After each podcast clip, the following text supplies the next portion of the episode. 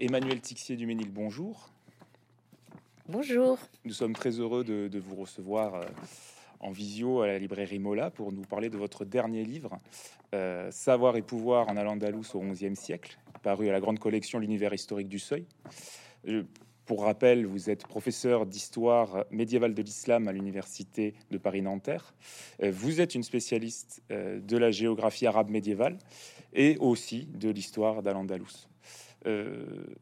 Pour entrer dans le sujet, Al-Andalus, euh, c'est un nom qui évoque tout à la fois une terre, une époque, euh, l'Espagne musulmane, mais aussi euh, un mythe, une forme d'exotisme, un fantasme aussi pour certains. Et ce que vous montrez aussi dans votre livre, c'est également une identité qui s'est forgée sur plusieurs siècles. On va voir si cette, sur quoi se fonde cette identité et si les Andalousiens, c'est les Andalous, pardon, la pensée. Mais bon, euh, toujours est-il qu'à chaque fois qu'on évoque Al-Andalus, on le comprend très bien dans votre livre, on pense à un tout, à un bloc monolithique qui aurait traversé les siècles, qui, se serait, qui serait allé de 711 à, 1492, à la fin, à la fin de l'Espagne musulmane, qui se serait fondé sur une forme de despotisme éclairé avant la lettre, euh, où les sciences et les savoirs fleurissaient euh, au gré des pieux et vertueux caprices finalement des, des princes d'Andalou vous allez vous montrer dans votre livre que, évidemment, ce n'est pas aussi simple que ça, euh, que derrière ce qui se cache aussi, enfin, que derrière cette, ce fantasme se cache aussi une part de réalité, puisque l'Andalousie, enfin, à pardon, a été évidemment le laboratoire d'expériences politiques et d'une d'un essor culturel exceptionnel. Euh, donc, à l'Andalous, une histoire plus complexe que cela. Euh, vous expliquez aussi que cette histoire-là bénéficie d'un nouveau regain, d'un enrichissement du fait du croisement de nouvelles disciplines. On pense pour, pour aller très vite à l'histoire et l'archéologie, par exemple, euh, qui dit regain, bien sûr débat. Euh, et votre livre contribue en tout cas grandement à ce renouvellement. Dès les premières pages de votre livre, je, vais vous laisser la parole ensuite, vous pointez du doigt ce que nous savons d'Al-Andalus est, est, en partie le fruit euh, d'une construction mémorielle hors sol, euh, une mémoire de l'exil, et qui aboutit finalement, au fil des siècles et a posteriori, à la, à la construction, à la naissance de cette identité andalouse que l'on cherche à définir dès le XVIe siècle finalement. Pour répondre à cette problématique, euh, vous penchez donc sur cette question sensible de l'identité. Euh, pourriez-vous rapidement revenir euh, sur cette notion ambiguë et malléable, hein, comme vous le dites, d'identité, et sur les mécanismes de sa construction? Merci déjà pour votre invitation et puis pour votre euh, présentation.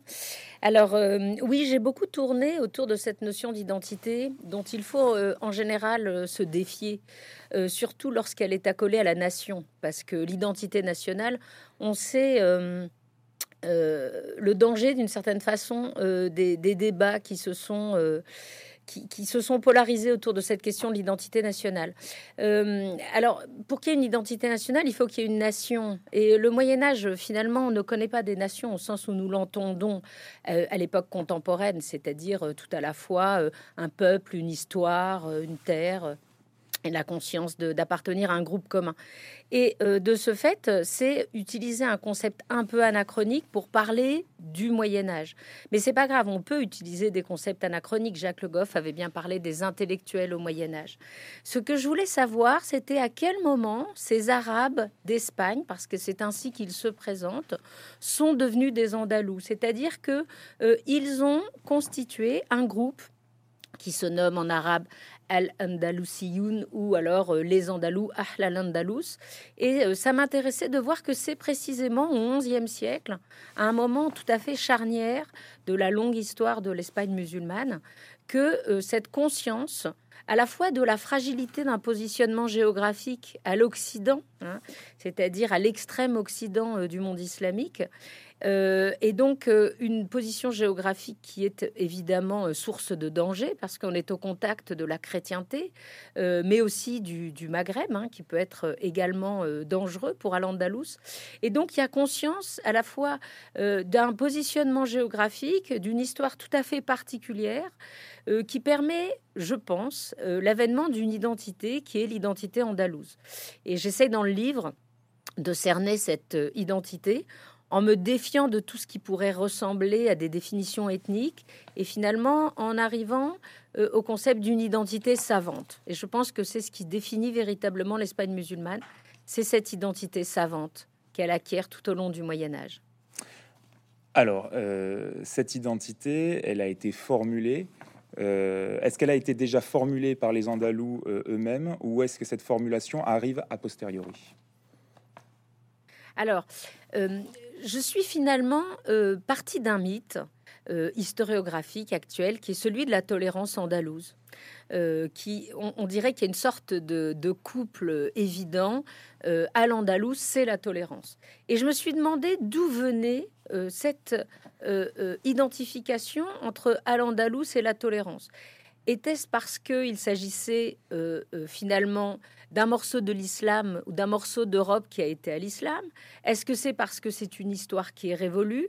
Et je me suis rendu compte que euh, le couple que forme actuellement Al-Andalus et la tolérance, ça vient d'un motif médiéval très ancien qui consiste à dire qu'il s'agit d'une identité savante, d'une terre des poètes, d'une terre de la pratique de la langue arabe, d'une terre des sciences, d'une terre de la philosophie et que cette identité savante, qui a été créée par les médiévaux eux-mêmes, et notamment pour faire exister à l'Andalous comme une terre distincte du Maghreb et de la chrétienté, une terre qui avait une identité arabe beaucoup plus forte que celle du Maghreb. On présente toujours à l'Andalous au Moyen Âge, euh, sous la plume des géographes arabes, comme une île arabe entre euh, chrétienté barbare et Maghreb berbère, euh, et que donc cette identité arabe, cette maîtrise de la culture arabe, c'est déjà un thème que les médiévaux eux-mêmes avaient cultivé. Alors, euh, vous pointez du doigt un, rôle majeur, c'est l'importance, dans un premier temps, l'importance des juifs séfarades, finalement, dans la construction de cette identité andalouse, et surtout, vous montrez comment cette mémoire a perduré. euh, de génération en génération au sein de communautés, finalement comme le souvenir euh, d'un âge d'or. Euh, est-ce que vous pouvez un peu nous parler de, de, cette mémoire, justement, cette mémoire séfarade? Alors justement, je suis, je suis partie donc de ce couple que forment Al-Andalus et la tolérance. Et j'ai essayé de, remonter un peu le, cours de l'histoire pour essayer de voir à quel moment ce motif avait été défini. Je pensais au début que c'était les Lumières, les philosophes des Lumières qui euh, stigmatise la monarchie euh, espagnole, catholique, euh, inféodée totalement à l'Inquisition, et qui, ces philosophes des Lumières, donc dans la seconde moitié du XVIIIe siècle, expliquent que l'Espagne, pour l'amour de Dieu, a expulsé les Juifs et les musulmans, qu'elle s'était d'une certaine façon coupée d'une partie essentielle d'elle-même et de son histoire, et c'est ce qui avait entraîné ensuite un déclin économique, une absence de développement que euh, constatent, à tort ou à raison, c'est pas la question, euh, les philosophes du XVIIIe siècle. Il est assez peu question à ce moment-là de la tolérance andalouse. Mais puisque l'Espagne, d'après 1492, a expulsé les juifs et les musulmans, ça veut dire qu'avant il y en avait, et ça veut dire donc qu'il y avait une tolérance euh, auparavant. Mais c'est surtout dans l'Allemagne du 19e siècle euh, et dans les milieux euh, juifs que s'élabore ce paradigme de la tolérance andalouse pour des raisons, et c'est toujours passionnant avec l'historiographie, hein, c'est-à-dire que chaque époque a un récit sur l'histoire, et ces juifs allemands du 19e siècle veulent faire d'Al-Andalus un précédent d'un moment d'épanouissement de la culture juive qui a utiliser la langue du pouvoir, c'est-à-dire l'arabe, qui a euh, contribué au rayonnement d'Al-Andalus en participant à la culture, notamment euh, par l'intermédiaire de, de, grands savants comme Maïmonide, euh, à la fin du XIIe siècle, début du XIIIe siècle, sans toutefois avoir à renoncer à leur religion. Et pour les juifs allemands du XIXe siècle, et notamment des années 1860, c'est un enjeu essentiel. Euh, il ne faut pas oublier que dans l'espace germanique, l'émancipation civique et politique des juifs n'intervient qu'à partir des années 1870, 80 hein, ans après la France. Et donc il s'agit pour ces juifs allemands de dire on peut exister euh, dans un État qui n'est pas euh, juif, euh, en pratiquant la langue du pouvoir, mais en gardant sa religion, sans avoir à renoncer à sa religion. Et donc, Al-Andalus est vu comme un précédent d'épanouissement des populations juives, avec évidemment ensuite tout un discours qui a été mythifié sur la perte de cette patrie savante pour les juifs d'Espagne, la difficulté de l'exil et la culture également d'une nostalgie. C'est un sentiment très rare que fait naître Al-Andalus, certainement parce que son histoire s'est close en 1492. Ce sentiment donc très rare de la nostalgie. Et du coup, évidemment, ça crée euh, en retour le mythe d'un âge d'or, qui n'est pas complètement un mythe non plus, hein, parce qu'il y a eu euh, précisément une coexistence euh, importante pendant ces siècles de l'histoire médiévale. Mais en tout cas, le couple Al-Andalus-Tolérance s'est forgé par les juifs allemands des années 1840-1860. Alors, la construction de ce mythe s'étoffe sur plusieurs siècles. Là, on a vu le siècle de lumière. Vous parlez également de sa postérité euh, au XXe siècle. Il y a un passage, une partie qui m'a qui m'a intéressé, puisque puisque c'est quelque chose dont finalement on parle très peu. C'est le fait que c'est la construction de ce mythe perdure encore aujourd'hui. Et ça, vous l'expliquez bien, notamment dans certains courants de pensée postmodernistes américains. Est-ce que vous pouvez nous en donner deux mots? Alors c'est intéressant là aussi, c'est-à-dire qu'on passe, euh, c'est une histoire sur le long cours, cette histoire de la tolérance andalouse. Euh, elle, naît véritablement à la fin du XVIIIe siècle, au cours du XIXe siècle, et étonnamment, elle est reprise euh, notamment par euh, une historienne américaine. Où, en fait, elle n'est pas véritablement historienne, hein. elle est plutôt linguiste spécialiste de la littérature romane, qui s'appelle Maria Rosa Menocal, et qui euh, écrit entre 1990 et les années 2000 entre 1990 disons, et, 2000. Elle est, elle est morte euh, assez jeune d'un cancer. Euh, elle, explique que euh, on est passé finalement, en tout cas, elle, elle passe de l'Espagne des trois religions à l'Espagne des trois cultures, et elle voit dans Al-Andalus un précédent au multiculturalisme américain ce qui est quand même pour le moins surprenant. Et elle écrit euh, euh, un ouvrage euh, tout à fait intéressant sur la tolérance andalouse, sur les lumières andalouses, où elle explique que quand elle se promène à New York et qu'elle voit les synagogues qui ont une architecture mauresque, cela veut dire que fondamentalement, pour toute une partie des juifs exilés, la, patrie originelle, c'est l'Espagne, et que cette identité euh, hispanique, cette identité andalouse s'est perpétuée à travers les siècles, et elle essaye de revenir aux origines hein, de cette figure en se penchant sur l'histoire andalouse. Maintenant qu'on a vu euh, rapidement, très rapidement, hein, euh, le, finalement, la, construction de cette mémoire de la tolérance, de ce mythe andalou à travers les siècles qui ont suivi la chute d'Al-Andalus, comment est-ce que vous, en tant qu'historien, vous parvenez à déconstruire, à démêler le mythe pour en tirer une réalité historique Quelle est, votre, quelle, est la méthode que vous utilisez? Vous avez un chapitre qui, est très intéressant qui s'appelle pardon, Plaidoyer pour une histoire politique. Où vous rappelez, euh, vous rappelez notamment des grands débats qu'il y a eu, peut-être pourriez-vous nous en parler, entre des grands noms de, l'histoire médiévale musulmane, comme Gabriel Martinez-Gros, euh, un, de vos confrères, ou encore euh, Pierre Guichard. Est-ce que vous pouvez nous donner quelques clés de méthodologie? Alors, euh, je pensais surtout euh, à la façon dont les polémistes, plutôt euh, ces dernières années, se sont emparés du thème de la tolérance andalouse, en expliquant que c'était un mythe. Alors, effectivement, bien sûr que c'est un mythe, hein, puisque, comme je l'explique dans le livre, le terme de tolérance est le fruit de l'époque moderne et le fruit des guerres de religion.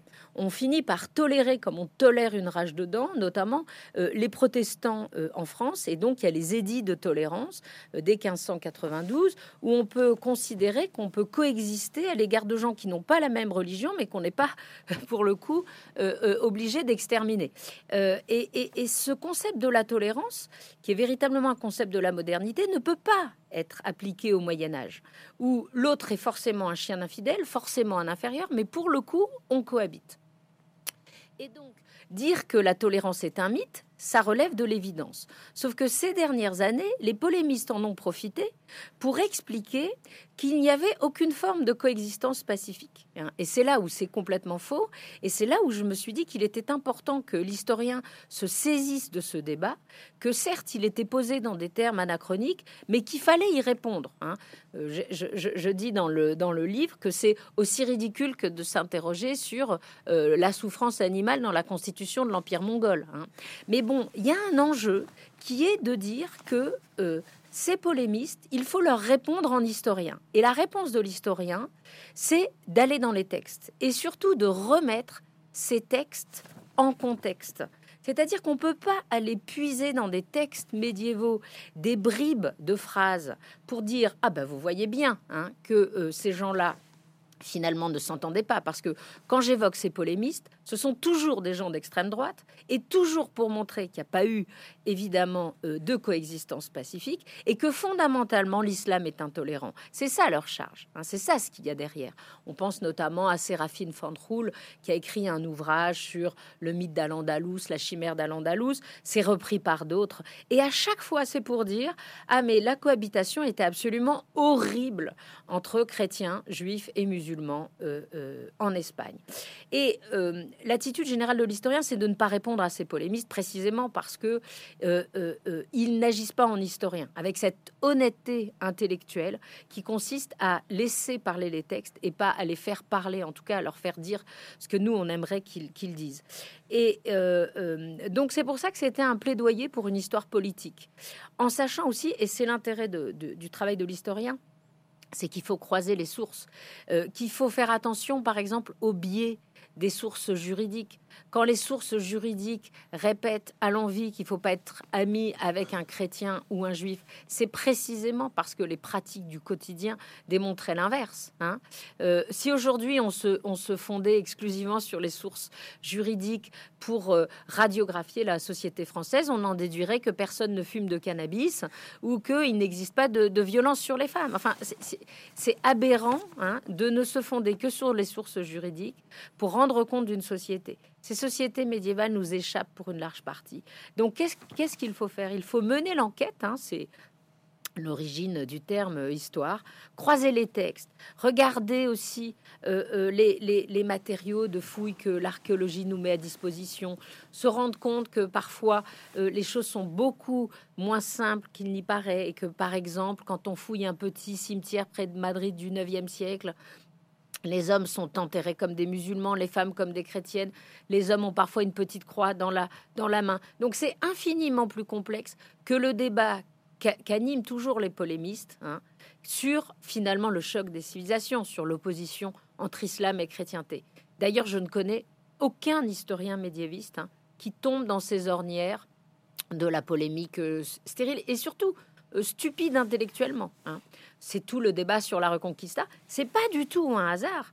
Hein, si par exemple Éric Zemmour a appelé euh, son parti Reconquête. Un Reconquête, c'est une allusion directe à la Reconquista espagnole, qui est la reprise des terres euh, qui sont à l'islam. Et, comme on est tout le temps dans une hystérie lorsqu'il est question d'islam, en France particulièrement, en, Europe et, voilà, il était important de restituer le discours de l'historien.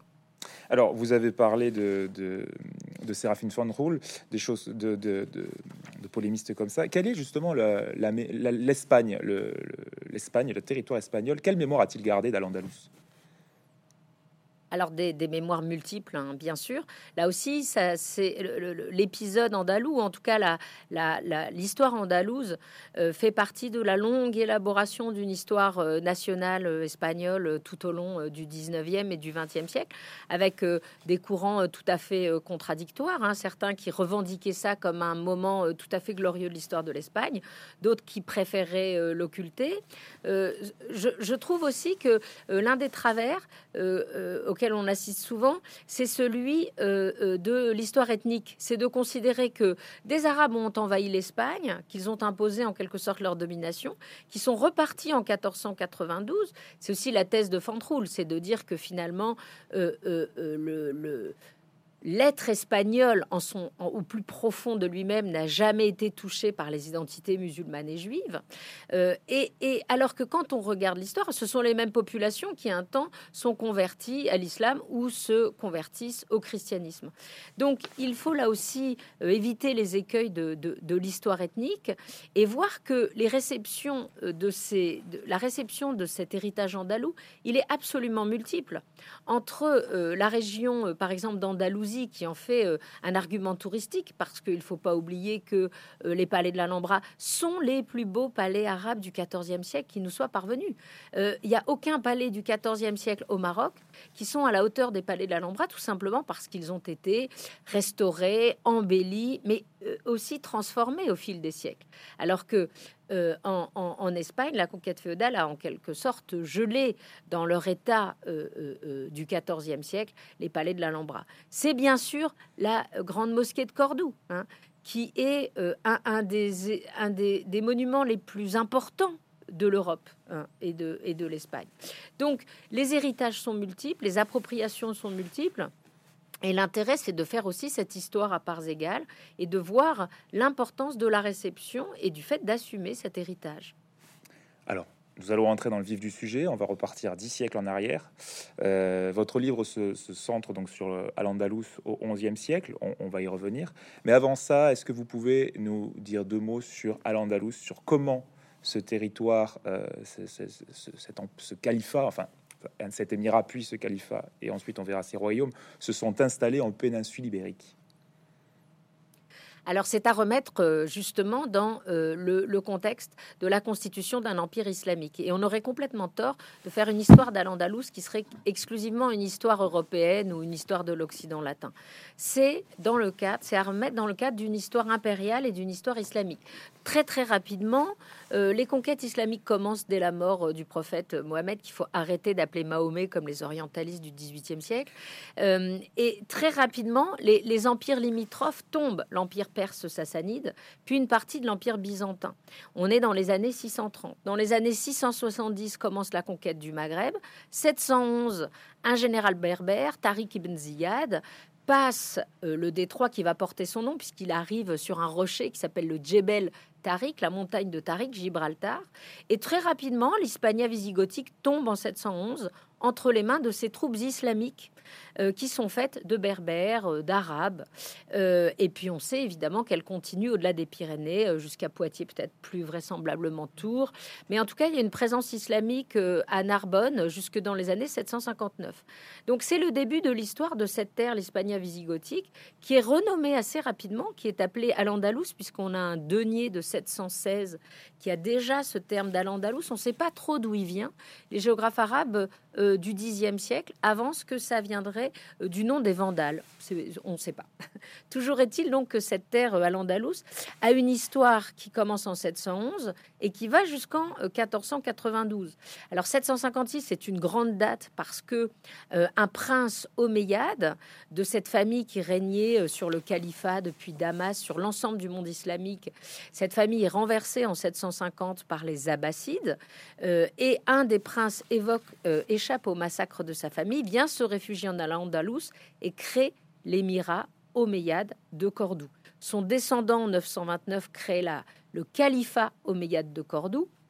Et c'est pas du tout une dynastie locale ou régionale. C'est une dynastie à vocation universelle puisque c'est un, euh, euh, un bourgeon de la famille euh, omeyyade qui renaît. Et l'âge d'or est considéré comme ce dixième siècle. Il faut pas oublier que Al-Andalus au dixième siècle, c'est l'État le plus puissant de l'Occident. Et quand je dis de l'Occident, c'est de l'Occident islamique comme de l'Occident latin. Hein, il n'y a aucun des États post-carolingiens qui a la puissance d'Al-Andalus, qui draine notamment les routes de l'or venues d'Afrique.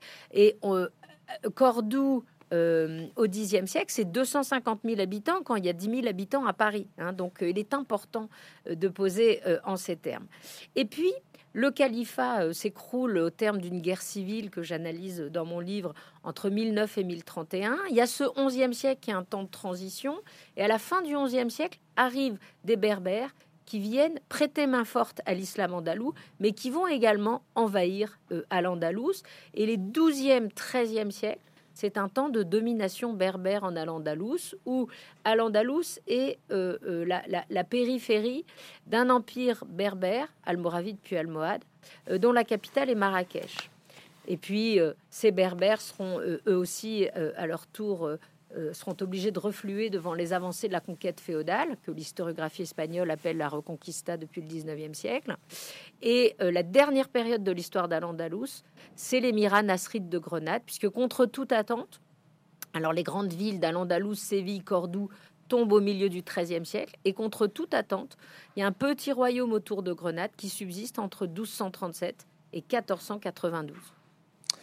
Alors nous allons revenir au XIe siècle et nous allons donc reparler de, cette guerre civile que vous avez mentionnée, donc cette fitna.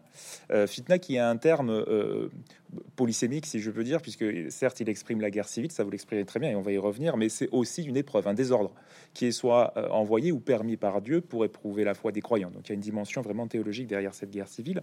vous citez un historien tunisien, Hichem Jaït, qui, qui définit la fitna comme matrice d'historicité.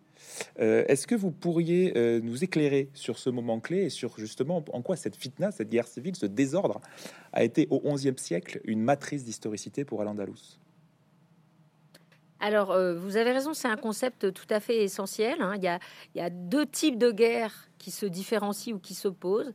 Il y a la guerre, plutôt que la guerre sainte, c'est la guerre légale, c'est le djihad, c'est la guerre, le combat pour Dieu.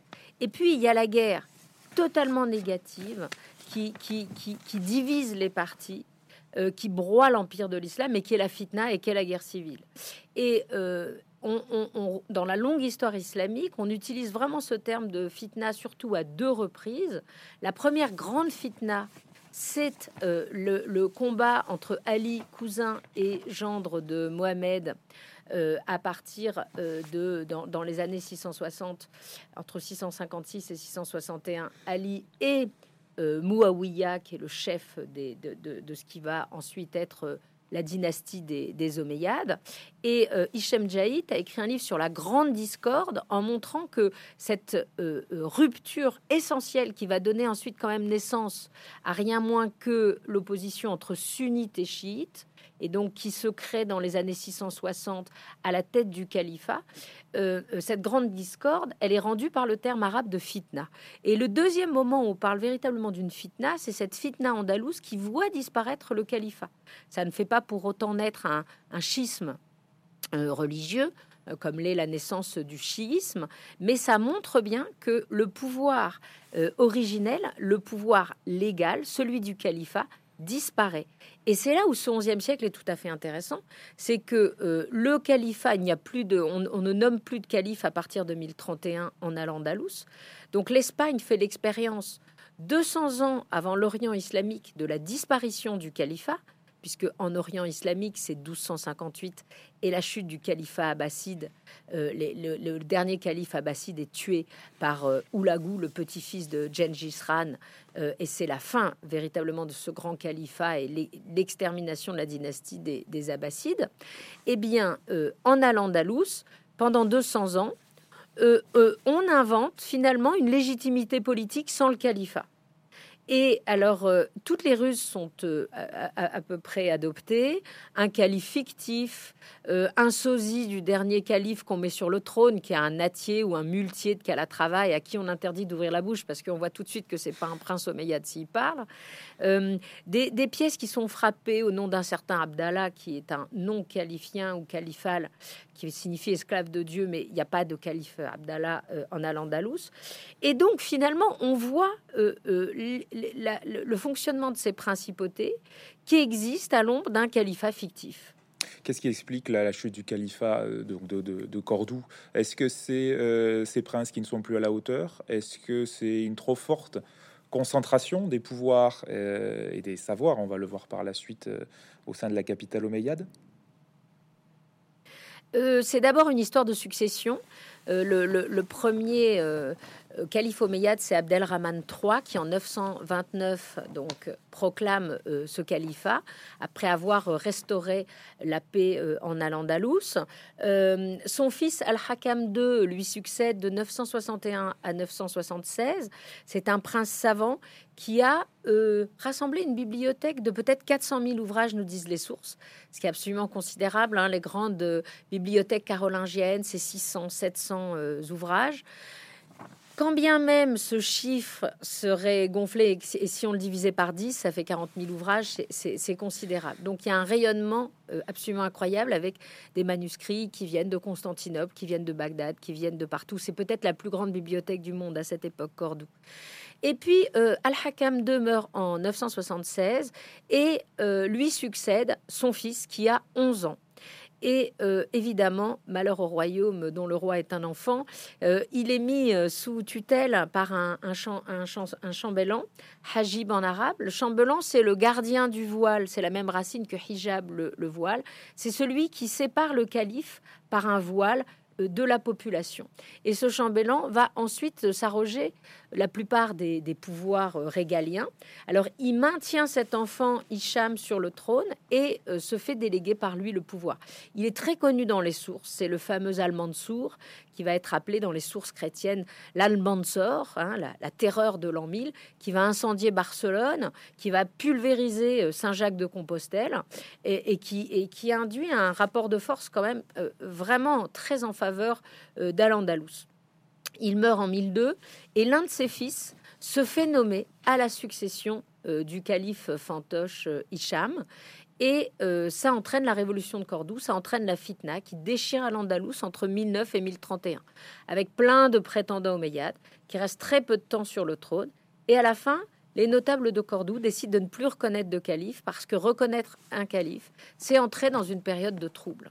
Alors les historiens du 19e siècle évoquent une abolition du califat dans une geste tout à fait révolutionnaire, hein, comme on a pu euh, abolir la monarchie absolue euh, pendant la, Révolution française. C'est pas du tout de cet ordre-là. Euh, ce, califat, à un moment, est juste disparaît parce que c'est fauteur de troubles. Alors, un moment euh, de grand bouleversement, vous, comme vous venez de nous l'expliquer, mais vous, vous, dites aussi dans votre livre que c'est une période extrêmement documentée, cette période de la fitna. Elle aboutit à, euh, la naissance, on va dire, d'Al-Andalus, des Taïfas, les royaumes, ce qu'on appelle les royaumes des Taïfas. Euh, je, vais vous demander d'y revenir, évidemment, nous expliquer un peu ce que sont ces royaumes, sachant que Taïfa, pareil, euh, signifie partie, groupe d'individus, vous l'exprimez, il exprime en tout cas euh, dans l'islam une division. C'est un terme euh, assez péjoratif, même, il me semble que c'est dans le Coran où c'est quelque chose de très péjoratif, la Taïfa, puisque c'est vraiment une division des croyants au sein de cet empire à visée universaliste. Euh, pourtant, vous montrez qu'il n'en est rien. C'est pas une période de déclin, euh, les, royaumes des Taïfas. Bien au contraire, est-ce qu'on peut parler d'une période de regain? Alors, euh, c'est une période, en tout cas, d'expérimentation politique tellement passionnante et où finalement il y a aussi, d'une certaine façon, une, alors une liberté de parole, c'est un peu déplacé pour le Moyen Âge, mais en tout cas, il n'y a pas un pouvoir qui impose la rédaction d'un discours officiel ou d'une idéologie. Et, du coup, il y a une multiplicité de voix, soit pour déplorer euh, la fitna, essentiellement pour déplorer la fitna, mais il y a aussi une concurrence entre les différents poètes, entre les secrétaires de chancellerie, euh, pour euh, témoigner de l'importance de leur culture islamique et être embauchés, hein, être engagés. C'est des intellectuels engagés au sens propre du terme. Et donc, dans le cadre de ces cours qui sont en rivalité, qui se font la guerre, qui se font euh, concurrence, qui cherchent à attirer les plus grands poètes euh, à leur cours, il y a une sorte d'émulation, de multiplication des cours et une multiplication des ouvrages qui participent de cette floraison culturelle. Mais vous avez raison, euh, c'est fondamentalement négatif dans le discours politique de l'islam que la division, que l'éclatement en, plusieurs principautés, ces mouloukat tawaïf, ces royaumes nés de la partition. Donc c'est profondément négatif. Mais c'est là où c'est toujours intéressant de voir le décalage entre le discours hein, et d'une certaine façon la réalité. Euh, il y a un discours qui, proclame la déchéance, le déclin, puisque les califats n'est plus. Et dans la réalité, on voit une extension des villes, on voit une floraison euh, dans les campagnes, on voit une abondance de monnaie, et donc on voit une période qui est absolument pas euh, la période d'un repli et d'un déclin. Par contre, très clairement, c'est un temps d'inversion du rapport des forces puisque progressivement les petites principautés chrétiennes du Nord, Castille et Aragon, qui étaient des satellites du pouvoir de Cordoue. Hein. Il faut bien imaginer ça. Euh, euh, au temps du califat, c'est, les petits souverains de ces principautés viennent implorer l'aide du souverain euh, cordouan, du calife, pour l'intervention dans leurs affaires ou pour un arbitrage ou pour fournir un médecin, etc. Il y a vraiment un cœur impérial qui est Cordouan et des satellites euh, qui, sont, euh, qui, ont conscience hein, de gravité euh, autour de cette cour brillante. Et là, il y a une inversion totale, c'est-à-dire que le rapport de force n'est plus le même. Ces principautés andalouses et taïfas se font la guerre parce que chacune, alors c'est la principauté de Tolède, c'est la principauté de Grenade, celle de Séville, euh, de Badajoz, etc. Chacune veut refaire l'unité du territoire andalou autour de son souverain. Elles passent leur temps à se faire la guerre. Et comme elles n'ont pas euh, de troupes véritablement euh, à embaucher à l'intérieur de leurs États, elles font appel aux mercenaires berbères et aux mercenaires castillans aragonais. Et là, elles font entrer le loup dans la bergerie. Alors justement, je, me permets de vous couper, puisque peut-être vous pourrez nous dire deux mots d'Ibn Khaldoun, euh, l'historien, économiste, géographe que, d'origine arabe, qui, qu'on, connaît évidemment, et, qui avait peut-être en somme, ou en tout cas qui avait théorisé ce qui allait arriver au Taïfa euh, à partir du moment où ils font rentrer les Berbères euh, sur le territoire d'Al-Andalus pour leur servir justement d'hommes de, main. Est-ce que vous pouvez nous parler un peu d'Ibn Khaldoun et de sa, sa théorie de la construction et de l'effondrement des empires? Alors, il nous faudra à peu près trois jours, mais je vais essayer de, de, faire euh, très très rapidement. Ibn Khaldoun, c'est le plus grand historien du Moyen Âge. C'est le plus grand historien du Moyen Âge tout court. Hein. Euh, il naît euh, en 1332 à Tunis dans une famille d'origine andalouse et il meurt en, 1406 au Caire. Et euh, vous évoquiez tout à l'heure le nom d'un de, de, mes collègues, Gabriel Martinez-Gros, qui est le grand spécialiste d'Ibn Khaldoun et qui a montré que le schéma khaldounien s'applique quasi systématiquement aux histoires impériales au pluriel. Hein, je renvoie les lecteurs à, à son ouvrage qui s'intitule Brève histoire des empires. Alors la théorie d'Ibn Khaldoun, euh, elle est à la fois simple et géniale. Il faut savoir quand même que euh, y a beaucoup d'historiens, mais il y a très peu de théoriciens de l'histoire. Euh, Marx en est un, hein, c'est-à-dire que la, lutte des classes est un des moteurs de l'histoire. et ben pour Ibn Khaldoun, c'est l'opposition, en tout cas l'entrée en contact brutal entre bédouinité et sédentarité qui crée l'histoire. C'est-à-dire qu'il existe pour lui deux modes d'existence des sociétés humaines. La bédouinité, pour lui, ça recoupe tous les milieux géographiques difficiles dans lesquels les individus ne sont rien et seul le groupe soudé par un esprit de corps peut survivre. C'est ce qu'il appelle les zones de bédouinité. Ça peut être le désert, ça peut être la steppe, ça peut être la montagne, ça peut être toutes les zones difficiles. Et d'un autre côté, il y a la sédentarité, le fait de vivre en ville, euh, le fait d'avoir des campagnes qui vous obéissent, le fait d'avoir des constructions monarchiques et également le fait de lever un impôt.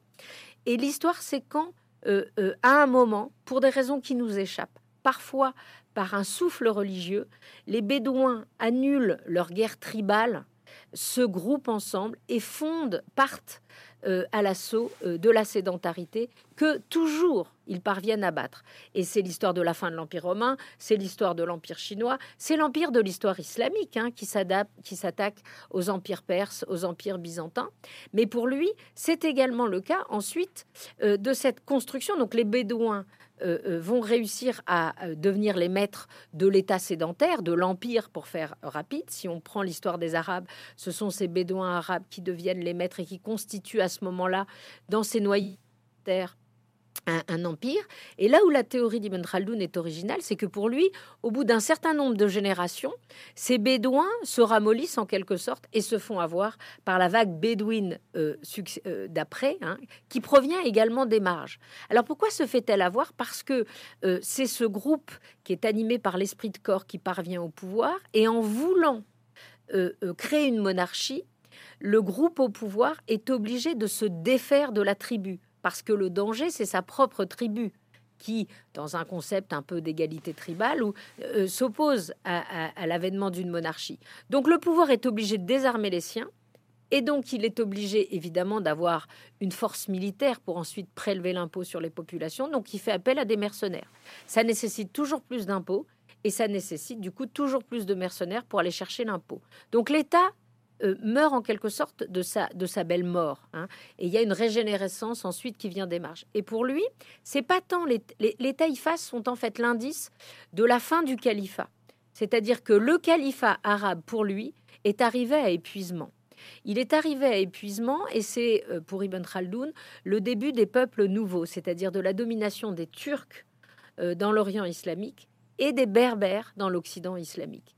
Et ces mercenaires berbères, le calife Omeyyade, Abdelrahman III et Al-Hakam II et aussi le Hajib al-Mansour en avaient fait venir de très très grands nombres.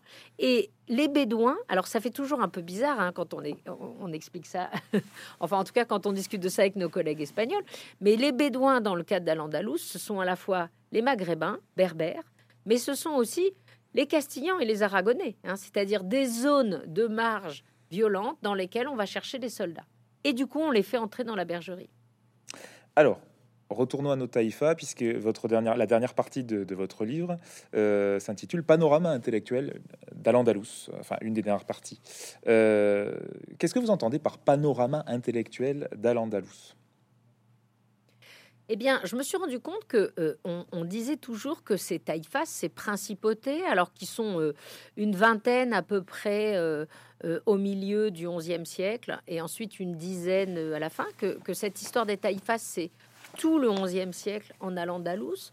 Euh, on, disait toujours que c'était un temps de décadence politique. Alors moi, je récuse euh, cette expression et je pense qu'il s'agit plutôt d'un temps d'expérimentation politique tout à fait passionnant. C'est ce que nous disions tout à l'heure.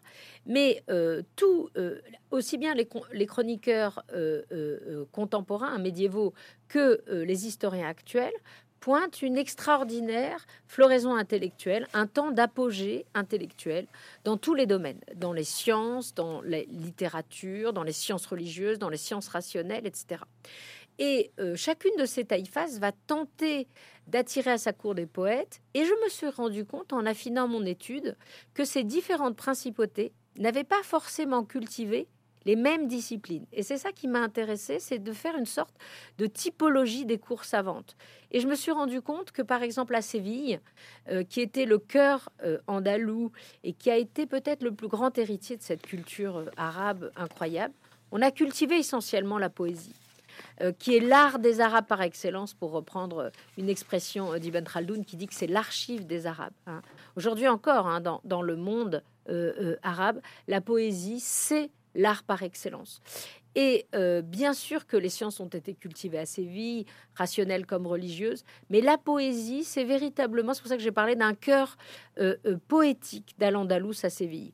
à l'inverse, je me suis rendu compte également que dans le levant d'Al-Andalus, l'est d'Al-Andalus, toute la zone de Valence, Dénia, Tortosa, on a essentiellement là des souverains qui sont ce qu'on appelle des esclavons, c'est-à-dire des gens qui ont été raptés, généralement dans les terres chrétiennes, donc des gens qui sont nés chrétiens, qui ont été raptés par la piraterie, hein, qui est extrêmement importante, et euh, qui ont ensuite été élevés dans l'islam et qui sont arrivés à des postes de pouvoir.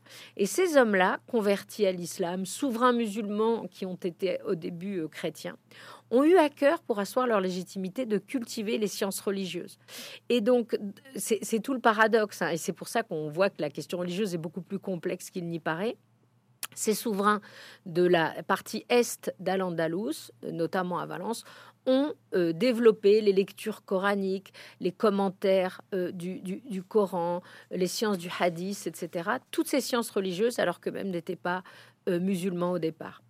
Euh, et, ça, ça m'a semblé signifiant, ça m'a semblé tout à fait intéressant, parce que ces euh, disciplines intellectuelles cultivées sont les fondations d'une légitimité politique. Et la, dernière zone qui m'a intéressé aussi, c'est toutes les zones euh, des marches, c'est-à-dire les zones frontières avec les, avec les principautés chrétiennes, où là, on a beaucoup pratiqué la philosophie, les mathématiques, les sciences rationnelles, certainement aussi euh, euh, grâce à euh, l'existence dans ces zones d'une très importante communauté juive.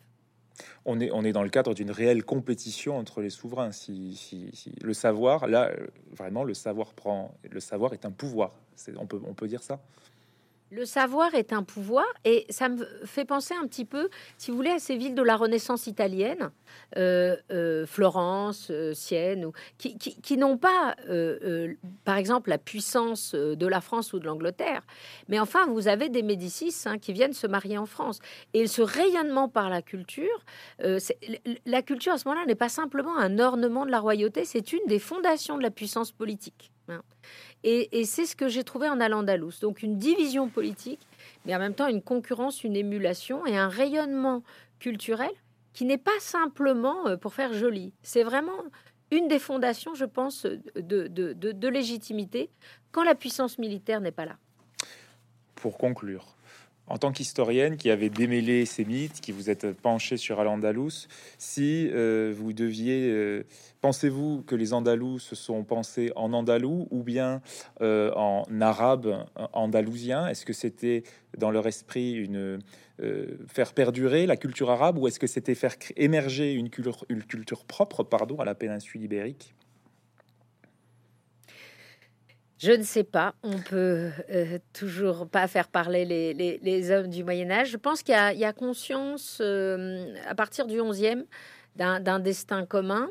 Euh, puisque cette identité d'Al-Andalus perdurera euh, dans l'exil, notamment au Maghreb. Il existe aujourd'hui encore, hein, euh, parmi les, élites maghrébines, des familles qui se disent descendantes d'Andalou.